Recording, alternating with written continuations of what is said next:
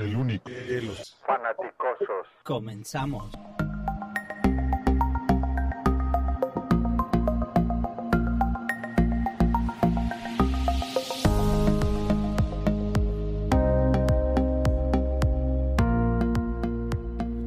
Muy buenas noches, queridos fanaticosos. Bienvenidos a un episodio más de Fanaticosos Original.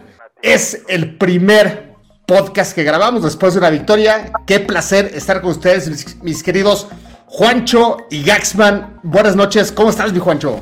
Muy bien, muy bien. Pues creo que como todos, eh, bien feliz. A pesar de que la temporada vaya mal, siempre una victoria te, alegra, ¿no? Y creo que, creo que la, actuación que tuvo el equipo este, esta semana, haya sido con quien haya sido, eh, creo que a todos nos levanta el ánimo. Pensábamos que nos iban a pasar por encima después de ver cómo, cómo Washington le dio batalla a Eagles, pero la verdad es que estos, estos Bears sorprendieron a propios y extraños. Sí, o sea, sobre todo platicábamos la semana pasada que se vio algo bueno de Getzi y de Fields contra Broncos y, y la pregunta era, ¿qué va a suceder contra Commanders? ¿no?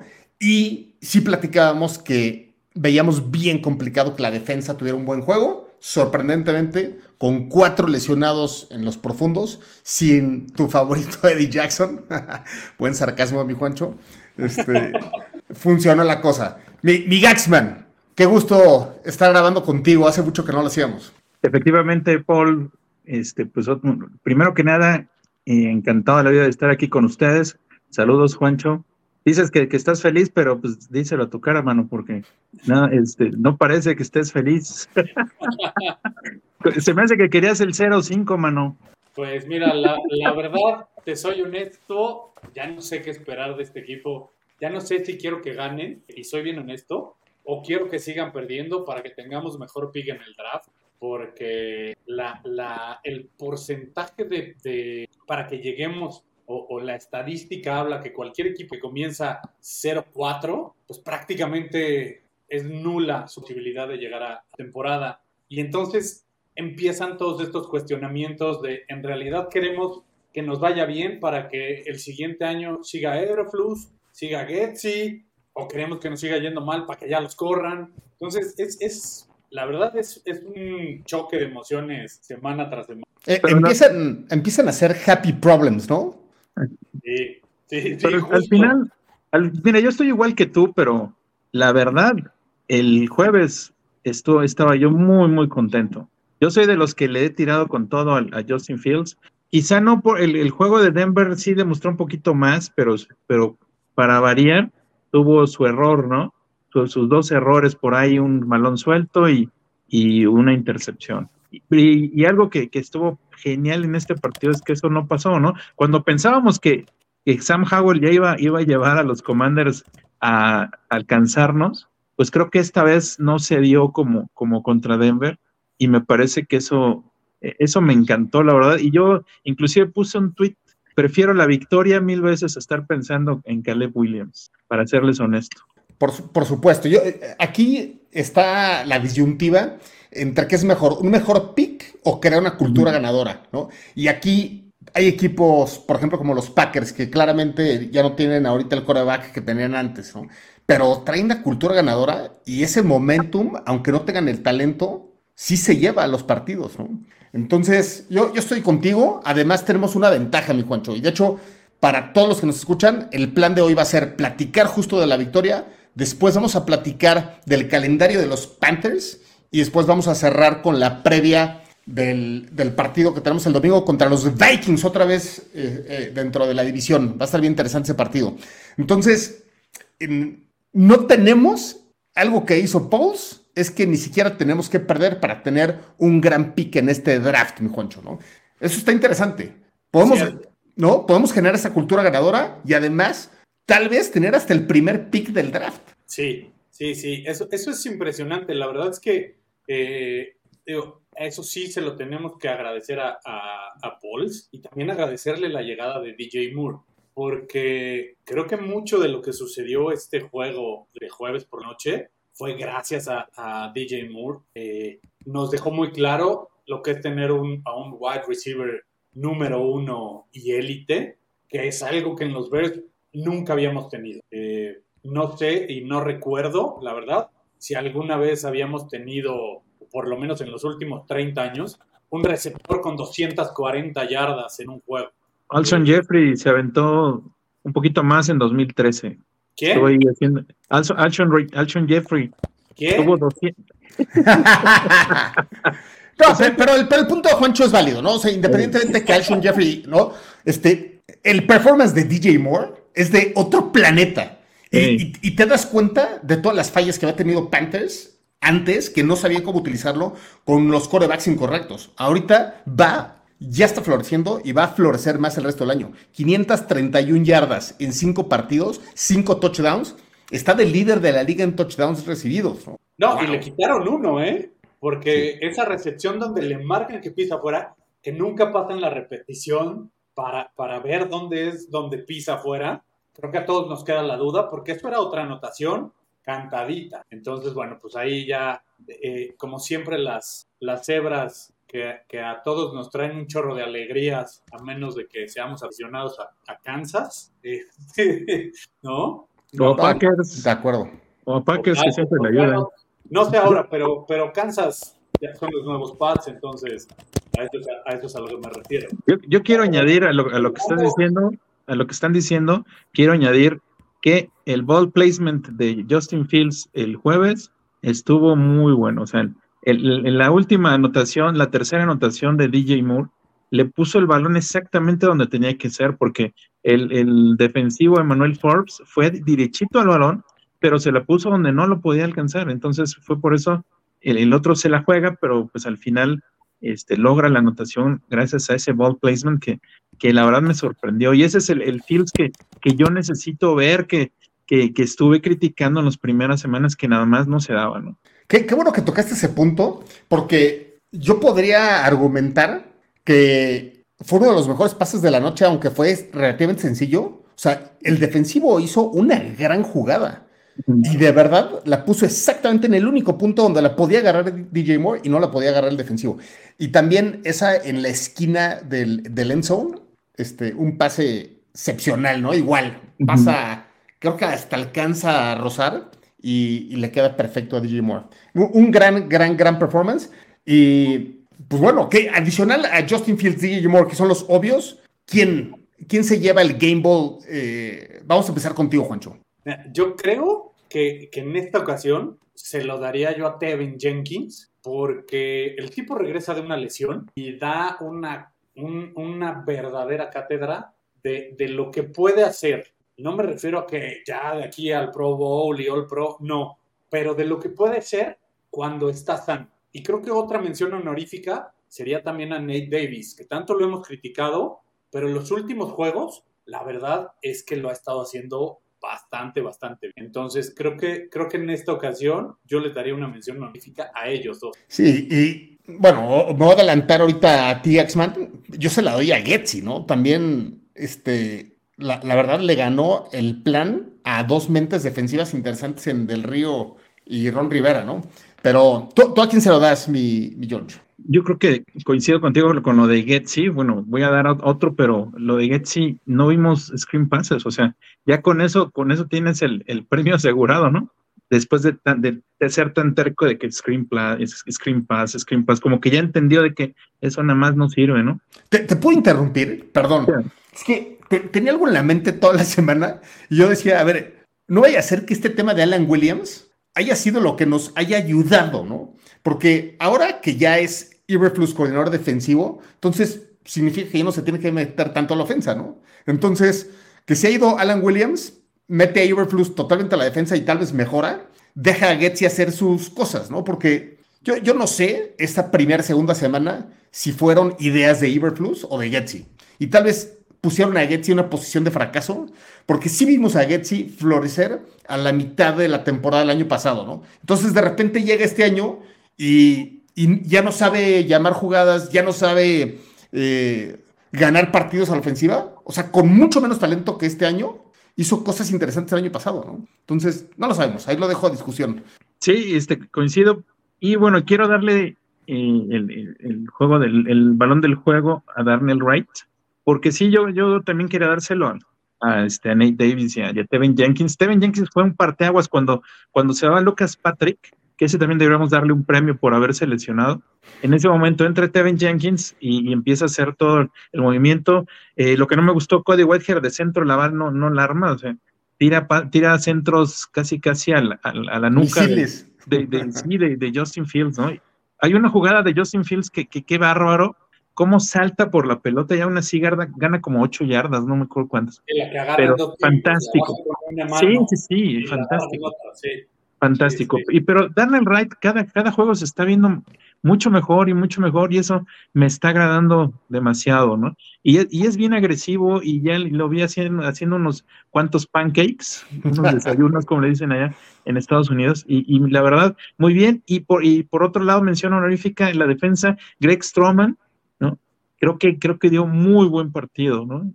Aparte de todo, este, y la intercepción y lo que sea, pero la presencia, o sea, cualquiera se le hubieran caído los, los chones de, ¿sabes qué? No están todos los, casi todos los, los titulares, creo que estaba Tarek Stevenson, y creo que era el único, y eso llamarle titular, pues este, eh, está chavo, ¿no? Entonces, casi, casi Greg Stroman y, y Terrell Smith muy bien también.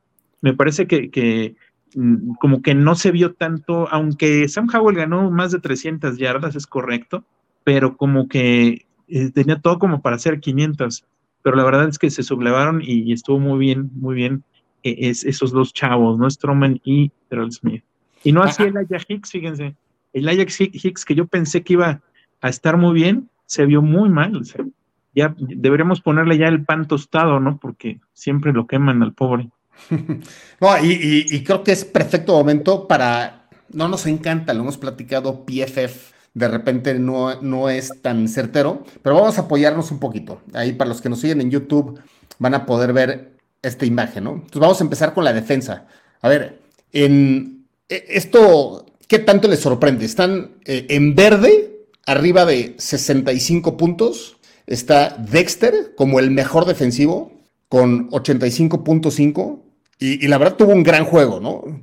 ¿Coinciden con eso? Sí, sí, creo que, creo que este juego la verdad, este, este chico Dexter sí sorprendió a todos porque ya lo habíamos criticado, que no se veía, pero bueno, creo que algo de lo que tuvo en este juego fue el número de repeticiones. Esto quiere decir que a lo mejor si le incrementan el número de tiempo en el campo, puede seguir siendo un factor y eso es bien importante. Sí, de, de 66 jugadas, si mal no recuerdo, eh, estuvo 33. 33, de 70 tuvo 33. Exacto, entonces 50% de las jugadas estuvo. Eso este habla de una efectividad muy buena, pocos snaps y, bien aprovechados. Una, dice Juancho, ya, le subieron la carga porque lo estaban metiendo menos. Y a quien están metiendo menos ahora es a Zach Pickens, que, tuvo por lo que veo hoy 14 nada más. 14 repeticiones, de acuerdo. Y, con solo 58 de calificación, ahí como mediocre, ¿no? Entonces, en, verde, eh, como, como tú dijiste, está Strowman con 69.4. Está Andrew Billings, que la verdad ha sorprendido toda la temporada, con 74.6. TJ Edwards, que no es sorpresa. Y Terrell Smith. Y, tú los dijiste, ¿no? Strowman y Terrell Smith no necesitabas ver PFF para, para darle al punto, al clavo, con tu conocimiento, Jackson. Ahora, yo estoy bien sorprendido lo mal que ha jugado Tremaine Edmonds toda la temporada, ¿no? y aquí, y aquí está demostrado también por PFF. Aquí coincidimos con PFF. Le da 50.5, lo pone casi en rojo. Y, de verdad, en, los, estuvo todos los snaps a la defensiva, con, que fueron los 66. El Elijah Hicks tiene 70 snaps aquí, porque también estuvo en equipos especiales. Ahora, este, la verdad, Justin Jones, ya lo sabíamos, está dando una temporada pésima, ¿no? Brisker, 40.6. Elijah Hicks, 39.3. O sea, le están dando a, Brisker y a Elijah Hicks casi la misma calificación.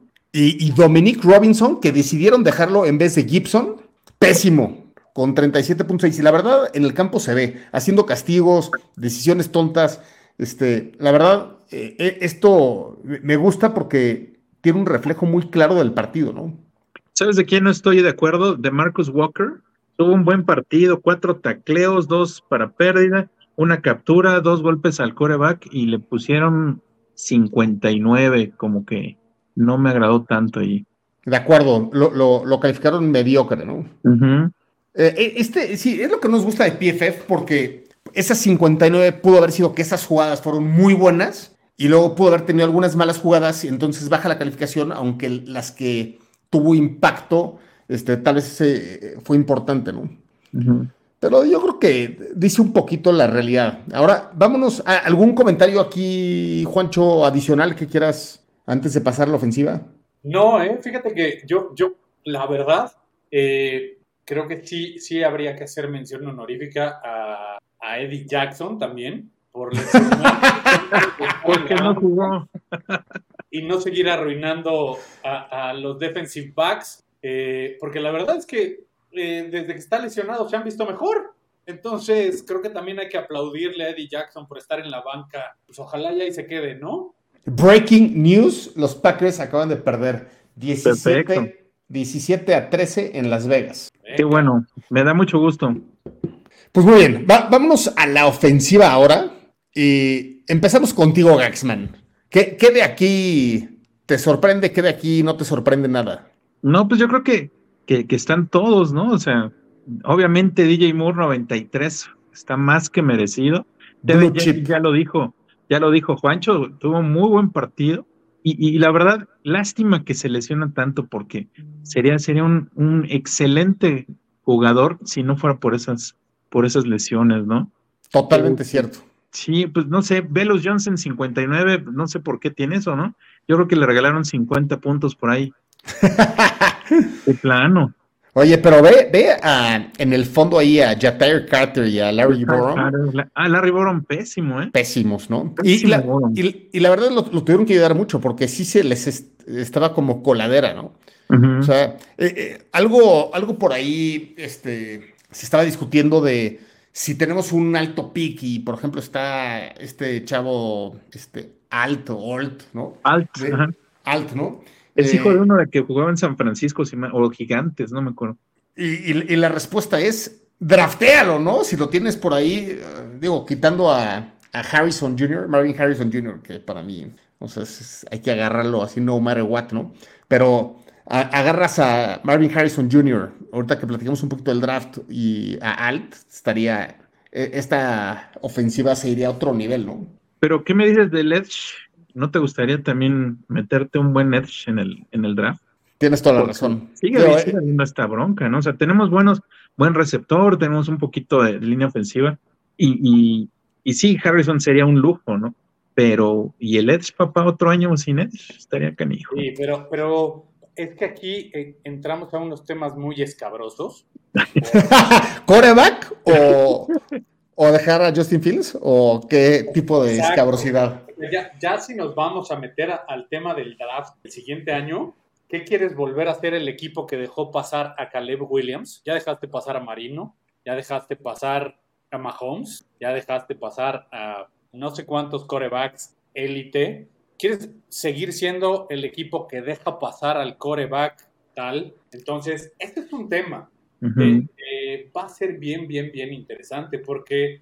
Eh, Escabroso, como dices. Si bien Justin Fields puede ser un gran coreback y lo está demostrando, tiene las aptitudes, tiene el brazo, pues simplemente lo, el año pasado los especialistas decían es que no es coreback, es un corredor, no puede lanzar. Está demostrando que el tipo lanza tiene las capacidades. Pero entonces, ¿qué haces? ¿Dejas pasar a Caleb Williams? Yo creo que va a depender qué pase de aquí a fin de temporada, ¿no? Porque ahorita llevamos cinco partidos y tampoco me atrevería a decir que ya con dos juegos de cuatro touchdowns ya es la gran maravilla, ¿no? O sea, todavía no, no, no, llegó a eso, pero sí quisiera ver qué pasa. Imagínense ustedes, eh, eh, no voy a ponerlo así como que es lo que creo que va a pasar, sino imagínense qué pasaría si los mete a playoffs, O sea, ahorita apenas van cinco juegos y que los meta playoffs, o sea, no, no, no creo que lo que agarren coreback, sinceramente. Aunque sí entiendo que si Caleb Williams sale buenísimo, pues igual nos van a tundir y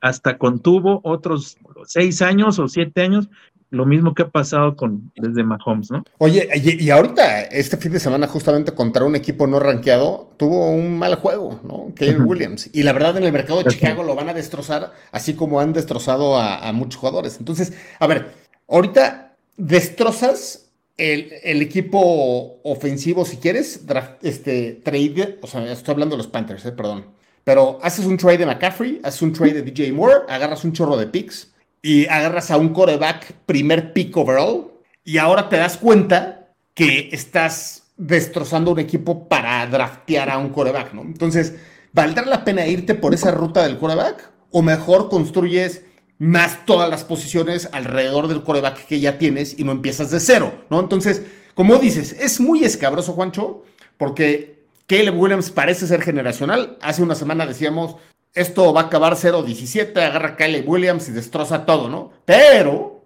de repente, atropellas a Washington en Washington, ¿no? Entonces, este, como dice George, nos empezamos a emocionar mucho y, por eso a final de temporada va a ser muy escabrosa la decisión. Totalmente de acuerdo contigo, Juancho. No, pero a ver, hay que tener en cuenta, y eso que no se nos olvide, que, a lo mejor es la parte que luego a mucha gente no le gusta de, cómo opino acerca de los... ¿Ganamos? Ok, está toda madre, ¿no? Y todos estamos emocionados, felices, y ya, ya.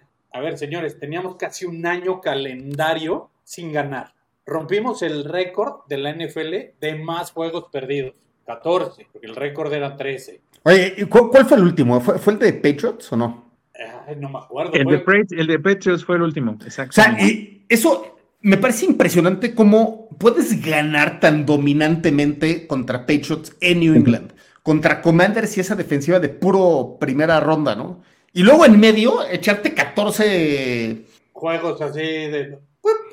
¿No? como dices, puede ser el, distractor a Alan Williams, puede ser que eh, este juego Everflux faltó a su estilo, porque Everflux no es un entrenador defensivo de llamar muchos eh, disparos, y en este juego contra Washington lo hizo.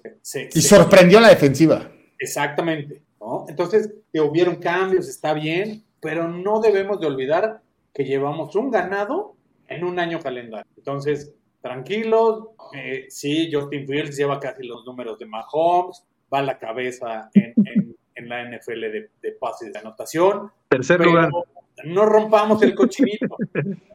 a ver, seamos realistas, ¿no? El, el cochinito estaba medio lleno, no hay que romperlo todavía, ¿no? Hay que ver si le caben más lana para llevarnos más, pero ¿de verdad queremos ser el equipo que deje pasar a Caleb Williams? Sí, y, bueno, y si lo vemos hacia el otro lado, a lo mejor no vuelven a ganar otro partido y obviamente pues va a ser más fácil la opinión, ¿no?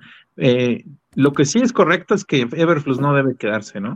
O sea, a mi punto de vista, Everflux ya, o sea, aunque nos lleve a, playoffs, yo creo que no, no sé, no, no sé qué opinan ustedes, pero no, no, ha no se ha visto como que alguien que, que tenga impacto inmediato en un equipo. Yo, creo que estamos totalmente de acuerdo, ¿no? Alguien, algún head coach que se echó 14 partidos, claramente con posibilidad de hacer algo más, ¿no? O sea, porque si ganas tan convincentemente en Nueva Inglaterra a Bill Belichick y luego, ¿no? O sea, entonces tenías más de lo que diste. Y eso es un pecado mortal como head coach. Entonces, creo que ahí estamos de acuerdo los tres. Él se tiene que ir. Independientemente de qué pase con Pauls. Yo, yo la semana pasada decía, ya limpia todo porque el problema es que construiste de abajo hacia arriba en vez de arriba hacia abajo, como dice el máster. Entonces, este, hace sentido. Ahora, lo que decías ahorita, Gaxman, Fields tiene proyectadas 3.886 yardas para cerrar el año. Está ahí flirting con las 4.000 que nunca hemos podido, ¿no? Sí, pero, pero si consideras que fueron tres pésimos juegos y dos buenos, ¿no? Si, si se arranca de aquí hacia arriba, pues va, va a tener más de 4.000. Si se arranca de, del 3 hacia abajo, pues va a llegar a 2.000, si acaso, ¿no? 2.500. Pero está interesante que con todo y dos pésimos juegos, o tres pésimos juegos, este, ahorita tenga proyectadas 3.886, ¿no? Sí, correcto. Oye, y DJ Moore en 1900. Sí, no, DJ Moore, si, si juega los como los dos últimos partidos, va a tener 3.000 yardas, o sea, tiene un en dos juegos 350 yardas. Es brutal eso. Impresionante. Muy bien, vamos, vamos a hacer un ejercicio ahora del calendario de los Panthers. Igual los que nos siguen en YouTube, eh, vamos a enseñar el calendario de los Panthers. Ya, ya platicamos un poquito del draft. Este, quiero decir la importancia que tiene esto. O sea, independientemente de la decisión que se tome, tener el primer pick del draft es el botín más grande que pueda haber. Ya sea para seleccionar a Kelly Williams, ya sea para hacer un trade O sea, en mi opinión, con Caleb Williams ahí, puedes hacer trade hasta, vamos a suponer que quieras quedarte con Fields. Hipotético, ¿no? Pudiera hacer un trade con el segundo equipo, o sea, para agarrar a quien quieras, que puede ser Marvin Harrison Jr. o, quien quieras, ¿no? Puede hacer un trade, yo creo, con Caleb Williams ahí, por tres primeras rondas, tres segundas rondas. Así, del 2 al 1. A diferencia de cualquier otro año que no había, o sea, un Bryce Young, no, no pagas eso, ¿no? Eh, este, tal vez hasta se vio medio mago ahí Pauls con Panthers consiguiendo lo que consiguió, ¿no? Incluyendo DJ Moore ahí, ¿no? Eh, pero bueno, sí, sí quiero notar la importancia que tendría tener ese primer pick versus Arizona, versus algún otro equipo que, que esté ahí con un mal récord. Luego hay, hay, que tomar en cuenta que, que no sé si qué tanto este, quiera venir a jugar Caleb Williams a los Bears, ¿eh? En una será un, un, un, Elway o un este, Peyton Manning, no, el, Eli Manning, ¿no? Que sabes que no quiere trade a fuerza, ¿no? En ese sentido, yo creo que no, no existe un solo jugador que, que, o sea, porque muchos lo están diciendo por lo que Caleb Williams dijo, que yo voy a escoger a qué equipo me voy casi casi, ¿no? Y si no me gusta quién tiene el pick uno, me quedo en colegial. La verdad Desde es que... ¿Sí se lo dijo? Me gusta. Sí, ¿Sí? sí lo dijo. Sí lo dijo. El Sí, papá, sí, sí. ¿no? Pero más bien el papá, ¿no?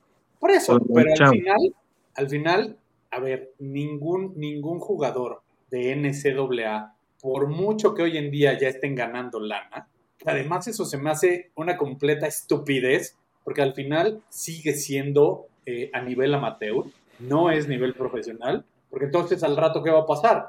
Va a competir la NCAA contra la NFL y los niños van a querer estar más tiempo en NCAA porque les van a pagar más, los van a consentir más, se, va a volver un tema de, de mucho, de mucha crítica y yo creo que ningún jugador de NCAA dice, eh, me espero y, y dejo 40 millones de dólares en la mesa por regresarme al colegial. Porque al final, y es lo que, y es lo que en algún momento hizo el running back, que era de, de Tampa de, hace, unos años, eh, que era de LSU, que dejó de jugar un año porque dijo, Fournette, no, Fournette, Leonard Fournette. Sí, justo, justo. Dijo, yo no voy a jugar porque no quiero lastimarme y prefiero dejar pasar este año, aunque no entre al draft, porque no tengo elegibilidad para el draft, pero no juego para no lesionarme, porque eso me puede hacer caer en el draft. De todas formas, cayó en el draft por la estúpida decisión de no jugar, porque acabó cayendo. Entonces, volvemos a estos temas de, de, de- de estar proyectado Fournette para ser uno de un, un- quizá no el uno, pero sí dentro del top 5, creo que acabó saliendo en el 7 o en el 9 por ahí. Entonces, son este tipo de cosas que hacen que, que estas declaraciones del papá, de no, pues dependiendo quién seleccione primero, lo, lo juega otro año en colegial o no, la verdad eso es una tontería. Eh, No, y, y- y para ser el mejor, tienes que ganarle al mejor. Y como dices, sigue siendo colegial, ¿no? Y además no hay garantías. Te puedes lastimar en colegial y puede ser que ya no te drafte nadie y te quedaste sin carrera. Entonces, exacto. yo- yo- y, y además, el mercado de Chicago, o sea, puede ser que tiene razón en que no tiene todas las condiciones de éxito, pero un coreback que haga que jale en Chicago va- sería el mesías de uno de los tres mercados más grandes de Estados Unidos, que si no te da dinero de contrato, te da dinero de otras maneras. Exactamente, imagínate. Pregúntale que- a Michael Jordan nada más, ¿no? Nada No, más. exacto. Mira, lo acabamos de vivir con, con, con el fallecimiento de Dick Butkus, Tú lo ves, como, como el, el- la prensa de Estados Unidos eh, e incluso la prensa que se dedica a seguir el fútbol americano a nivel internacional se desbordó por el fallecimiento de, de en cuanto a los elogios por lo que hizo en su carrera. Entonces, imagínate, ¿no? Este tipo reinventa el middle linebacker, porque a partir de él se crea eh, una gran figura y se vuelve este, este gran icono del middle linebacker, el, el coreback de la defensiva. Pero imagínate que, como dice Paul, llega Caleb Williams, dice, pues yo me encargo de sacar a este equipo de la miseria y, y que se olviden de todos los corebacks en la historia hasta Sid Lockman, ¿no? Así de fácil. ¿A dónde Sí. lo llevaría? No, y- y- y otra vez, puros hipotéticos, ¿no? Pero si tienes el primer draft, es que es demasiado importante. Entonces, vamos directo y la tarea la tienen Juancho y Gaxman de decidir cuál va a ser el récord al final de la temporada. Entonces, ya lo sabemos, perdieron ya contra Falcons, contra Saints, contra Seahawks, contra Vikings y contra Lions. Ahora, siguiente partido contra Dolphins. ¿Ganan o pierden? ¿Y cuáles son? ¿Los negros son en casa y los azules visitante o cómo están? Así es. Lo- los azules son en casa, sí. Ah, ok. No, Delfin, Dolphins los van a palear. Ok, de, de acuerdo. Ok, luego tienen un bye. Luego Texans en casa.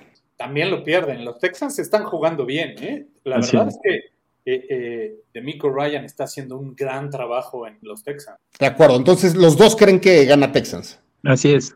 Ok. Colts. También lo pierden.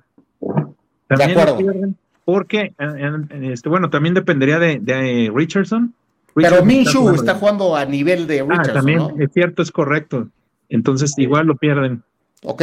Luego, contra Chicago en Soldier Field en jueves por la noche. Ese, lo ganan. eso, Ese lo ganan. ese lo ganan. Sí, pues lo, lo gana, lo gana Chicago o, quién? o lo gana Panthers. ¿Tú qué dices? No, estamos hablando de Panthers. Yo creo que, Ah, yo creo de- que ¿Panthers le gana a Chicago? no, no, no. O sea, estamos hablando cuáles gana Panthers y cuáles pierden. Entonces, A ver, este claramente es el Super Bowl de los Bears Ajá. de la temporada, ¿no? O sea, porque lo tienen que ganar. Exacto. Es que si se dejan perder, pierden la. Como que empiezan a, a perder el, la, la posibilidad de que sean pick uno, ¿no? Exacto. Entonces, o sea, Chicago tiene que salir a ganar o ganar. Exacto. es- Pues sí, claro. es de, de- de vida o muerte para, para seguir eh, poniéndole clavos al ataúd de Carolina y tener el pick. Ujú. exacto. Ese, ese, yo, de acuerdo. Ok. Entonces, hasta ahí van 0-9, ¿eh? De acuerdo a lo que hemos platicado.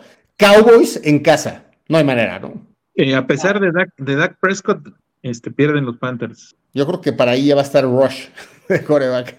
Cooper Sí, Rush ya va a ser. ser el titular o hasta, o hasta Trey Lance.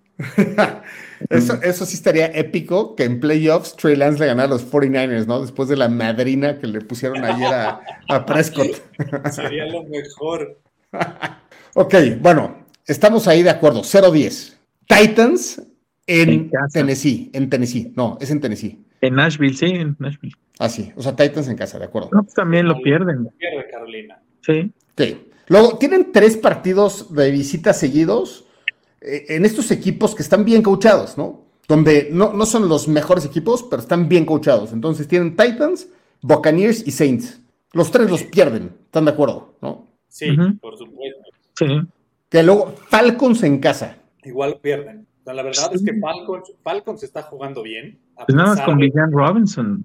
A pesar Ahora- de tener al peor core- coreback de la liga. Pero en, pero en el último juego se vio bien el Desmond Ryder. ¿eh? O sea, no. Sí, bueno, pero, pero acuérdate que, que en la NFL hay altibajos, ya hay, ya hay momentos en los que te puedes ver bien y otros mal, ¿no? Pero, pero vaya, de que lo pierden, lo pierden. Green Bay Packers. Este lo gana Carolina.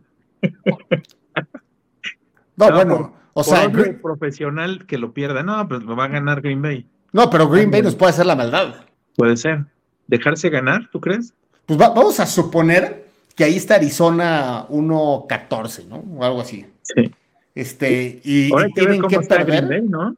¿Cómo crees que esté Green Bay para entonces? Ahorita está 2-3. Está 2-3, literal. Y, o y sea, derrumbándose, ¿no? El 2-3, tal cual.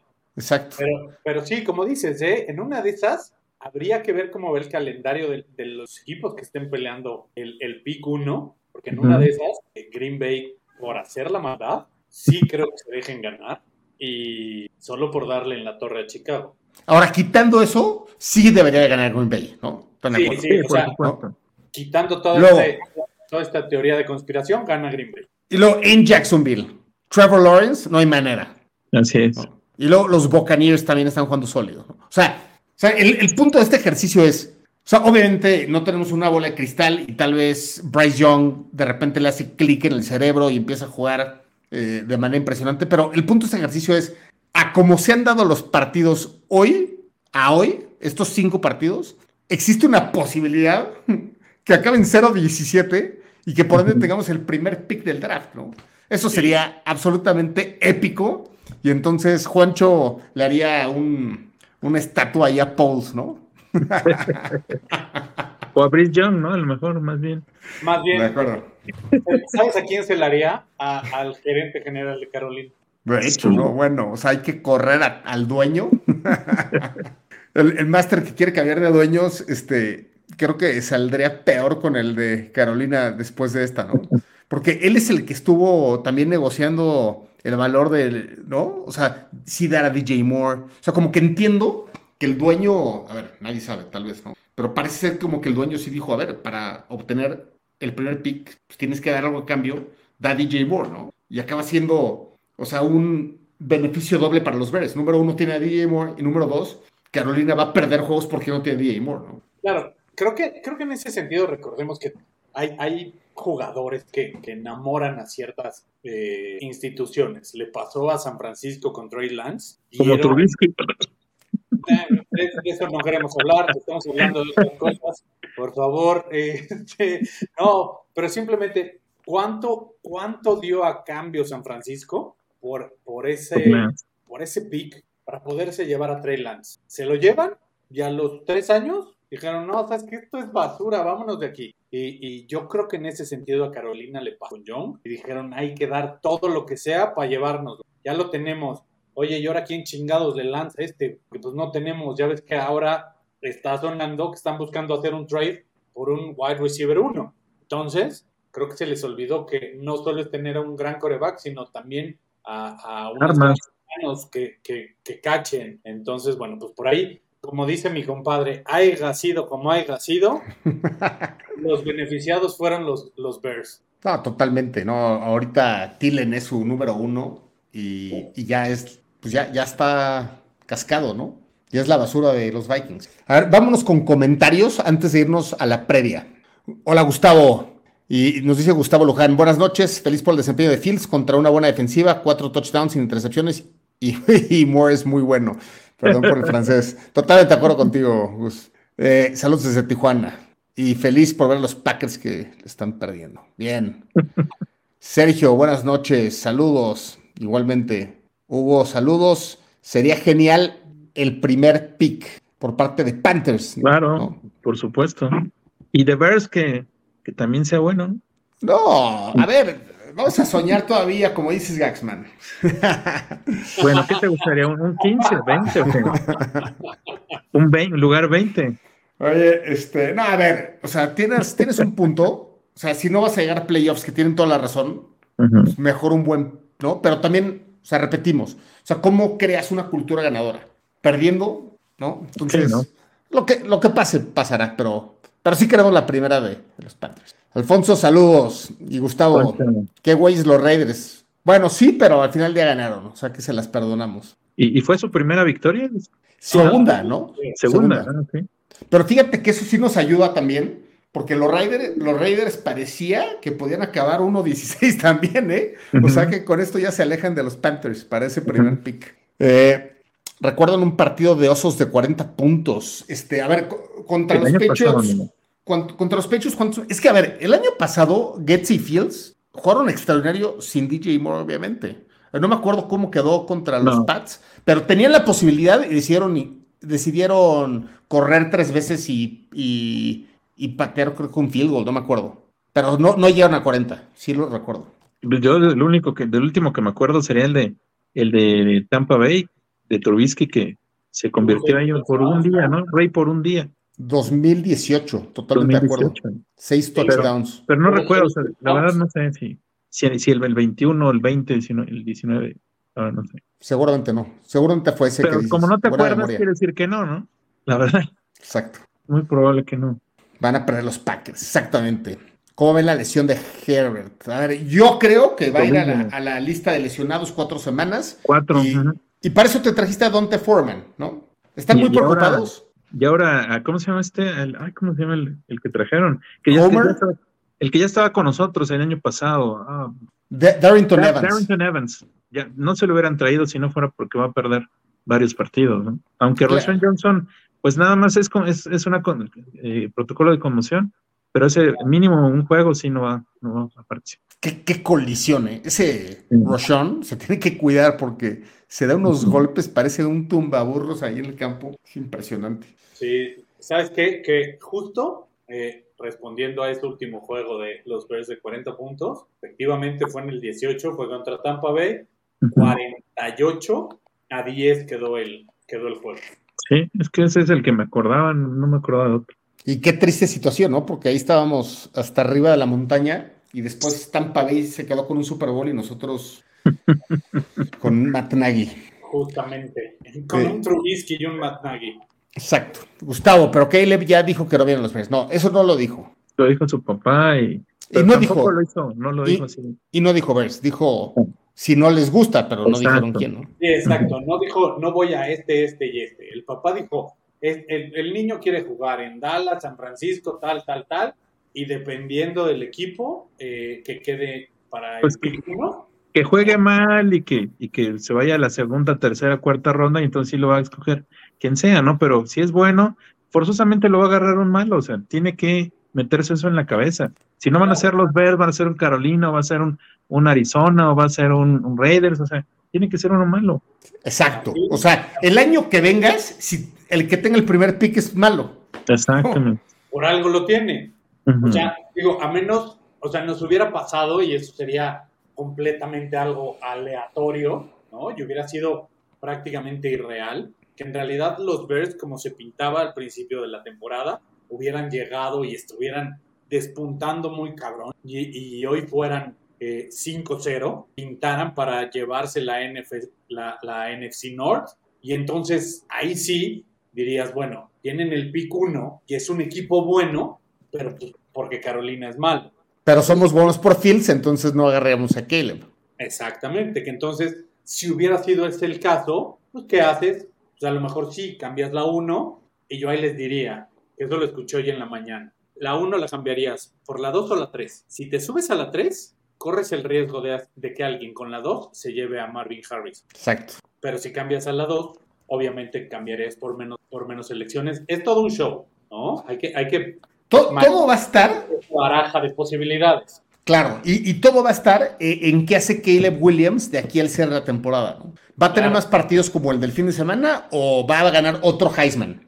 Porque tendría dos Heismans y en una de esas campeón de colegial y se cargó al equipo en sus espaldas y con todo y una X defensa y bla, bla, bla, bla, bla. Bueno, o sea, es lo que les digo, ¿no? O sea, no sé si, si los que nos escuchan saben, pero el único momento que puedes recibir cuatro primeras rondas, suponiendo que no tengan más de una primera ronda, ¿no? Es en la noche del draft. O sea, la noche del draft a cualquier equipo podría ofrecer cuatro primeras rondas. O sea, cuatro años consecutivos, ¿no? Entonces, e, eso sería la primera vez que sucede, ¿no? Claro, y la otra, habría que ver porque ahí no, ahí no lo tengo en la mente, que también lo tendríamos que revisar, es cuántos jugadores en la historia de la NCAA han ganado dos años consecutivos el Heisman. Mm. este... Había uno en los ochentas, que, pero que era corredor, se apellidaba Griffin. ¿O Doug Walker será también? no, no, no sé.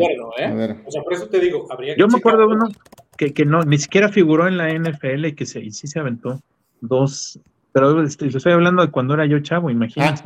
Ah, Archie Griffin. Archie Griffin, ya ese Griffin, Teo. ¿Qué, ¿Qué, era? Pero ese era el running back, ¿no? Sí, o sea, el único jugador en la historia de colegial que ha ganado dos es Archie Griffin. Qué buena memoria tienes. Eres una enciclopedia, mi Jacksman. En los 80, no sé, he tenido 83, 84, no me acuerdo. Bueno, ahí estábamos muy chavitos, Juancho y yo. Sí, no, no. Sí, no había nacido, creo. No, sí, pero, yo todavía estaba en la universidad. tanto el fútbol americano. A ver, desde 1935 se ha entregado el Heisman 86 veces. Y entonces hay 85 ganadores. Y solo uno que lo ganó dos veces. Pues sí, eh, sería, o sea, regresando. Hay mucho tiempo de aquí a, que, a que se dé el draft. Claro. Y, y va a estar, las posibilidades van a estar interesantes. Ok, Sergio, a Fields le, falta trabajo mental, debe demostrar ser un líder en la cancha. Yo difiero, pero ¿quién quiere contestar? Yo creo que este año, eh, perdón, este último juego se, le, vio mucho mejor en, el tema mental. Creo que lo vi tomando mejores decisiones y, un poquito menos presionado, más, más dueño de la situación, creo yo, y eso le ayudó a no tener las pérdidas de balón. Pero eso es solo un juego, ¿verdad? Todavía falta mucho, vamos viendo. Líder debe ser líder, ¿no? Yo creo que sí es líder porque todos sus compañeros están a favor de él, que yo sepa. Mira, yo creo que a, Justin Fields lo único que le falta es esta mentalidad de, motivar a, sus compañeros cuando va abajo en el marcador. Eso. lo hemos visto, cuando va abajo en el marcador se aísla. Y no ves, no ves esta actitud de, de, líder completamente, de decir, a ver, señores, vamos, echémosle huevos, sí podemos, como, como lo veías, por ejemplo, con un, con un Brady, con un Manning, ¿no? Que los veías que iban abajo y veías como, como estaban encima de sus jugadores, eh, motivándolos para, para, que volvieran a, retomar ánimos, ¿no? Creo que eso es algo que, que, que sí le falta, pero yo ahí yo les preguntaría, ¿qué tanto creen que lo haya marcado ese primer juego que tuvo como profesional, donde Cleveland lo hizo pomada al pobre? Sí. A ver, yo, yo creo que ese tipo de partidos sí te dañan, pero yo creo que ya se le pasó. Porque, porque ya ha tenido juegos muy buenos y con mucha presión, ¿no? Ahora, yo, yo difiero porque en, mi perspectiva no ha tenido como el entorno completo como para tener éxito tampoco, ¿no? Entonces ha tenido muy buenos juegos y, vamos a ver, ¿no? como dices, Gaxman, vamos a esperar a evaluar esto porque ya ahora que está contra los Broncos definitivamente tuvo un breakdown en el último cuarto, ¿no? Jugó extraordinario, tres cuartos, no jugó excelente, también le quitaron el balón, estaba frío. Entonces, no, no, no sé. Yo, yo creo que es un cuate que tiene una gran concentración y, está metido ahí. Yo, yo, creo que le ayudaría muchísimo tener un partido, o cuando sea su primer partido, donde se aviente la serie ganadora del juego que vayan empatando, perdiendo y que en los últimos dos minutos, un minuto, este, gane el partido, eso le hace falta. Y con este, empieza hacia arriba. Este partido, yo creo que vale la pena ir empezando a platicar contra los Vikings. Ya, ya eh, vamos a eclipsar la hora. Eh, y acabas de tocar con un punto. Parece ser un juego muy parejo, ¿no? Un ganado, cuatro perdidos los Vikings. ¿Se esperaban esto los Vikings? ¿Cómo va en el partido? Empezamos contigo, Juancho. Híjole, la verdad es que no, ¿eh? Yo, yo creo que los Vikings, después de dar la demostración que habían dado la temporada pasada, nadie se esperaba que les fuera a ir tan mal o que arrancaran tan mal eh, este año. ¿Qué te quiere decir? Les, les pesó en realidad la ausencia de, de Dalvin Cook, que ellos creían que se podían deshacer de él y tal cual lo dejaron ir y al parecer sí les está afectando. Al parecer eh, la ausencia de este jugador sí les pesó.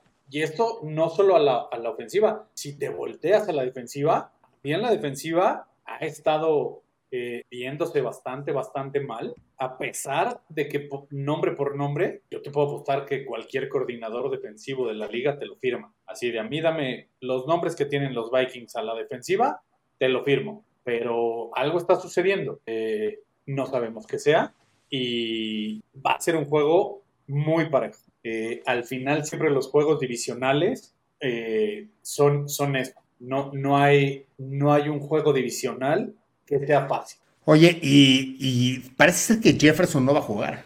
Jefferson está no molesto lo que le sigue.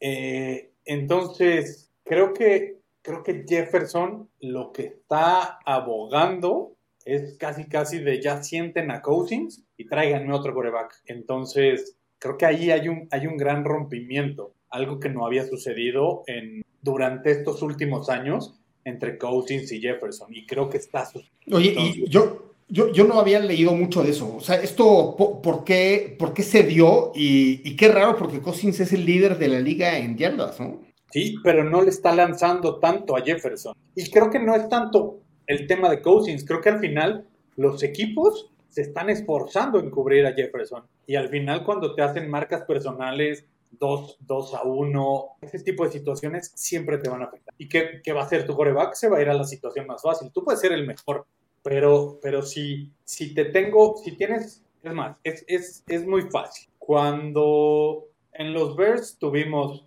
a Brandon Marshall y no había llegado Alshon Jeffrey, Brandon Marshall no tenía los grandes números que tuvo las dos temporadas que estuvo acompañado por Alshon. ¿Por qué? Porque los equipos decían, pues cubre a Marshall, no tienen a quién más tirarle.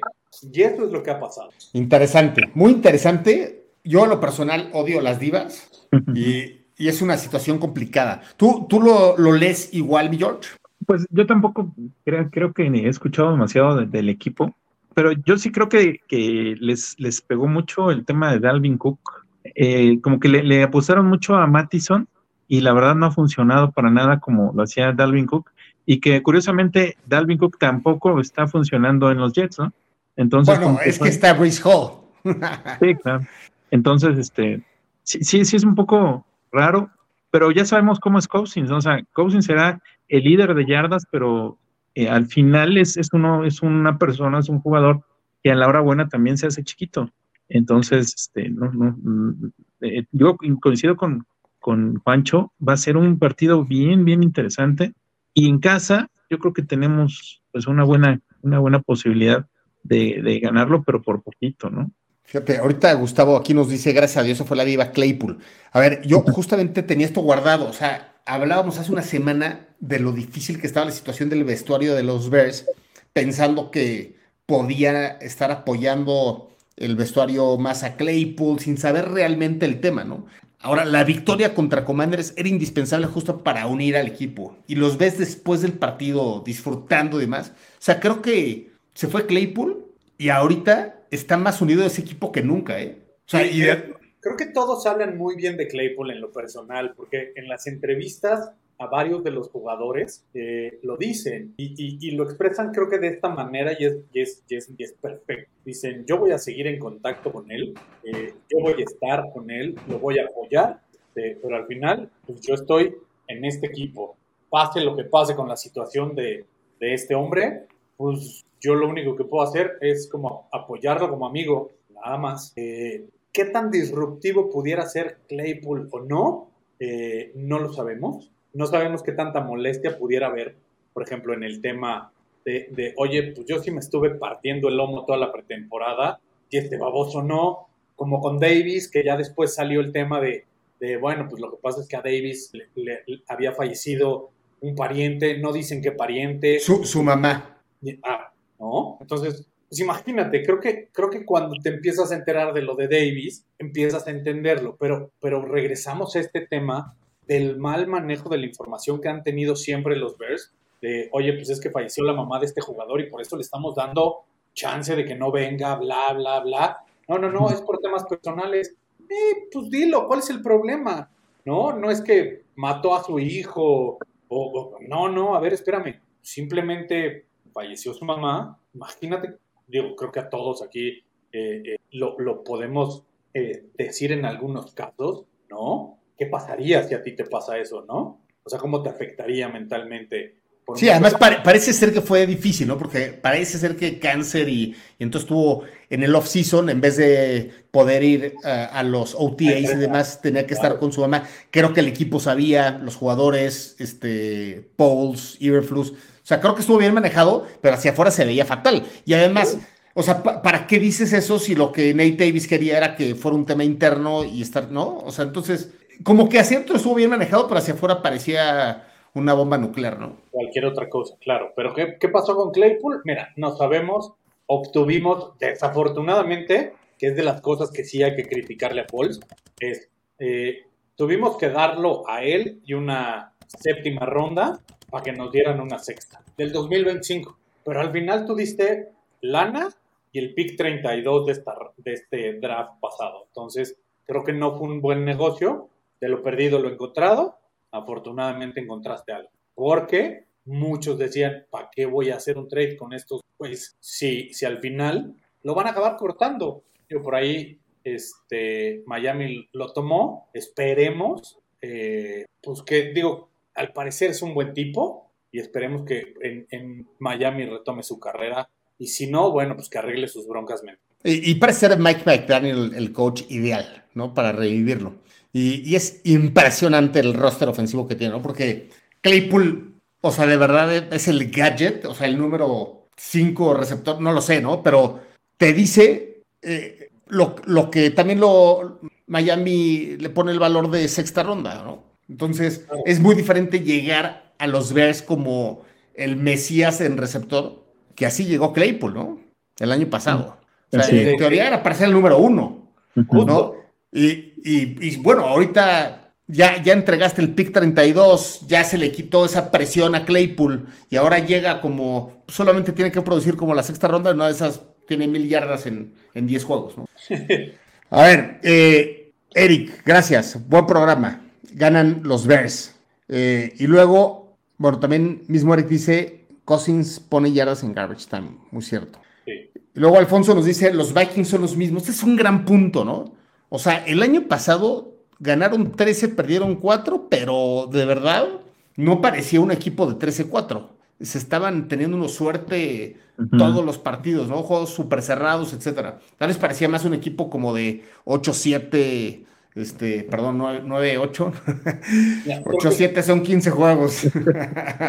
La, la, suerte de, de, los Vikings de la temporada pasada eh, o no la suerte, pero creo que, creo que estaba como volteado con, con Detroit. Porque Detroit, todos sus juegos, o la mayoría de los juegos que perdió al principio, eran muy cerrados.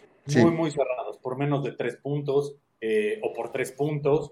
Y justo lo que dicen, los Vikings acababa sacando los juegos eh, por, por cuestiones de, de, de, nada, ¿no? Oye, el de los Bears contra Smith Marset, o sea, ¿cómo regalamos el juego? O sea, lo estamos dominando en alguna parte del juego. Sí, de acuerdo, totalmente de acuerdo. Pues bien, llegamos ya al cierre del programa. Vámonos directito a cuáles son los pronósticos atrevidos y, no atrevidos. Empezamos contigo, Juancho. Pronósticos atrevidos. Eh, ¿Qué, ¿Qué, dijiste de la semana pasada? ¿Qué dije la semana pasada? Híjole, si no mal recuerdo que Justin Fields corría más de 80 yardas. Sí, creo que dijiste primero dos, dos, dos touchdowns de DJ Moore, ¿no? Y te dijimos, no, eso es trampa porque ya tuvo dos. No, dije, dije, dije oh. más de 100 yardas de, DJ Moore ah, y, ya tenía uno de 130. Exacto. Entonces, este, por eso dije, bueno, Justin Fields corre, corre más de 80 yardas. Pero ¿Pudiste haber dicho 200 yardas de DJ Moore? No, 210 y ya hubiera sido muy atrevido, la verdad, para la semana pasada. No, pero yo creo que este va a ser eh, Foreman, corre para más de 100 yardas. Me gusta y lo veo viable. Hay que atropellar esa defensiva. Ahora es momento de, pegarles en los dientes, ¿no? Después de mucho pase, ahora en los dientes. Y, además creo que es un jugador que tiene, tiene con qué, digo, no sé por qué Getsi no lo ocupa. Al final, eh, eh, creo que a veces hay, hay, ciertos jugadores a los que los coordinadores ofensivos no, no quieren ocupar, sobre todo en el tema de los running backs, yo así lo veo, porque pueden opacar al que está de, número uno. Y yo creo que Foreman tiene con qué eh, verse mejor que, Herbert. Y entonces, ¿qué harías? ¿Mandas a Herbert hasta el 3? ¿Mandas a Rochon? Tendrías que hacer todo un movimiento bien cañón de, running backs. Pero yo creo que sí puede, eh, y por eso le apuesto a que, a que este juego va a tener más de 100 yardas y hasta dos anotaciones. Sí, como que el estilo es más a la Rochon, ¿no? O sea, puede pegar duro, pero también tiene velocidad. Es un, muy buen backup, ¿no? Sí. Oye, ¿y, y cómo, cómo ves el partido? ¿Quién va a ganar? Yo creo que lo ganan, lo ganan los Bears. Va a ser un partido cerrado. Yo creo que, yo creo que va a quedar 28-17 o 28-21 por ahí. O sea, van a ser como 10 puntos de diferencia. Altas. Sí. O sea, un juego de, puntos. Ok. Tú, mi Gaxman. Pues yo, yo tenía planeado tengo planeados dos, uno de esos ya me la ganó Juancho. Entonces, Fields lleva cuatro touchdowns en dos partidos seguidos, se va a aventar el tercero con cuatro touchdowns. Sí es atrevido, ¿eh? O sea, sí es atrevido, estoy de acuerdo. Aunque con esa defensa, quién sabe. ya veremos, a ver qué, qué pasa. Y yo creo que van a ganar los Bears 28-27. Y ahí te va otro pronóstico. Fields este, se avienta la, su primera serie ganadora a final de partido. Me gusta. Es, la oportunidad justa que pedías, ¿no? Que es algo que necesita él y el equipo, ¿no? De acuerdo. A ver, yo, yo me voy a ir con un pronóstico atrevido a la defensa, porque eh, es muy atrevido, ¿no? Este, vamos, vamos a, ganar la batalla de los turnovers más tres, le voy a poner. Y, y hasta un touchdown defensivo. Más tres, touchdown defensivo. Y Eddie Jackson, vas a decir. no, no, no, no. Este, está en la banca. No, la verdad, me, preocupa mucho los safeties, ¿no? La verdad. Brisker no es el jugador que esperábamos. Y, y al principio dije, y yo estoy tal vez arrepentido de lo que dije, ¿no? Pero dije, a ver, ¿qué prefieres? Traerte a Khalil, o sea, quedarte con Khalil Mack y pagarle 25 millones de dólares al año y seguramente ya vienen sus años de, declive, o te traes a un gran safety como Brisker, barato y bueno, y bueno, salió el tiro por la culata. Por eso no hay que hacer esos trades. Y no no hay que dejar el talento como DJ Moore o McCaffrey. es increíble que los Panthers tenían a McCaffrey y a DJ Moore. Ah, bueno. Imagínate que le pones a Bryce Young a esos dos jugadores. O sea, aunque él sea malo, le va bien, ¿no?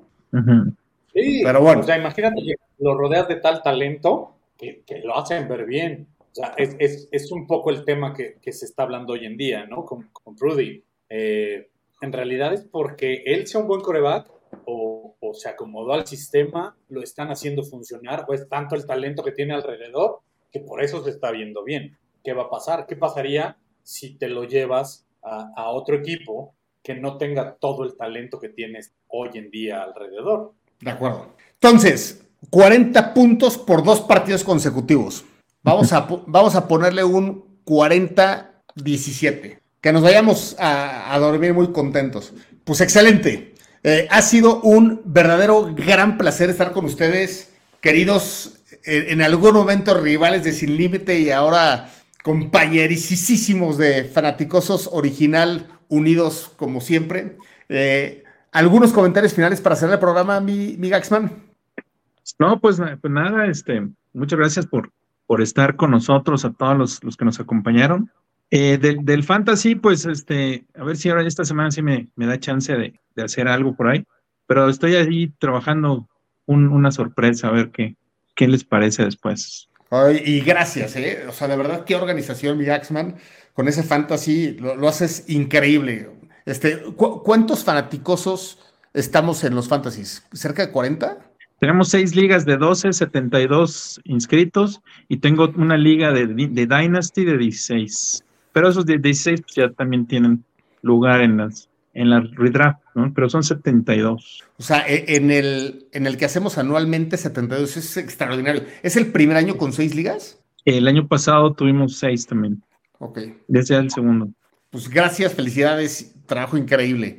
Mi, Juancho, pensamientos finales. Pues nada, hay que seguir apostándole al crecimiento del equipo. Eh, que si Justin Fields sigue avanzando y sigue haciendo eh, el buen trabajo que, que ha venido haciendo las últimas dos jornadas, creo que nos va a traer un gran problema, pero de esos problemas que como organización todos quisieran tener. Porque entonces volvemos al tema.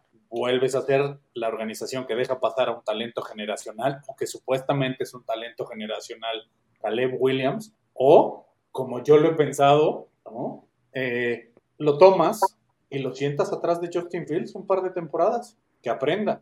Al final creo que muchas veces el problema de muchos corebacks novatos es llegar su primer año y darte ese frentazo con, con lo que es ser profesional. ¿Lo dejas atrás de Justin Fields o cambias, o sea, lo, seleccionas? Ya después de seleccionarlo, cambias a Justin Fields, incluso te traes a un coreback que te aguante una temporada y que te dé el respaldo para, para enseñarle a, a Caleb Williams. Entonces, creo que por esto a mí me gustaría que este equipo se siga desarrollando, siga creciendo y, se siga viendo. Sí, y, mis comentarios finales van mucho en la línea, ¿no? O sea, tener semanas como esta donde todo es felicidad, donde se disfrutan los partidos, donde no se hacen errores tontos de cocheo de jugadores, la verdad es que se disfruta muchísimo, ¿no? Independientemente de que se gane o se pierda, ¿no? Yo creo que lo que a mí más me había molestado era que la manera en la que estaba perdiendo eran de cosas con poco sentido común.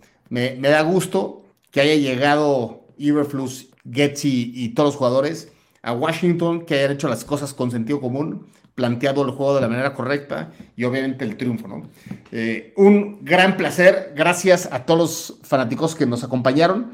Eh, gracias también por todos sus comentarios. No alcanzamos todos, pero alcanzamos muchos. Les mandamos fuerte abrazo, síganos en Twitter.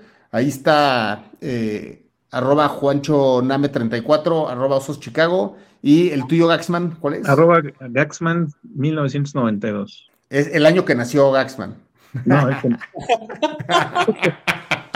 Imagínate. De hecho, me pinto aquí, me hago rayitos en la barba. El año que, eh, que nació tu hijo, ¿no? Así fue. Qué buena onda. Pues bueno, qué placer. Gracias a todos. Nos vemos la siguiente semana. Fuerte abrazo. Bear down. Bye bye.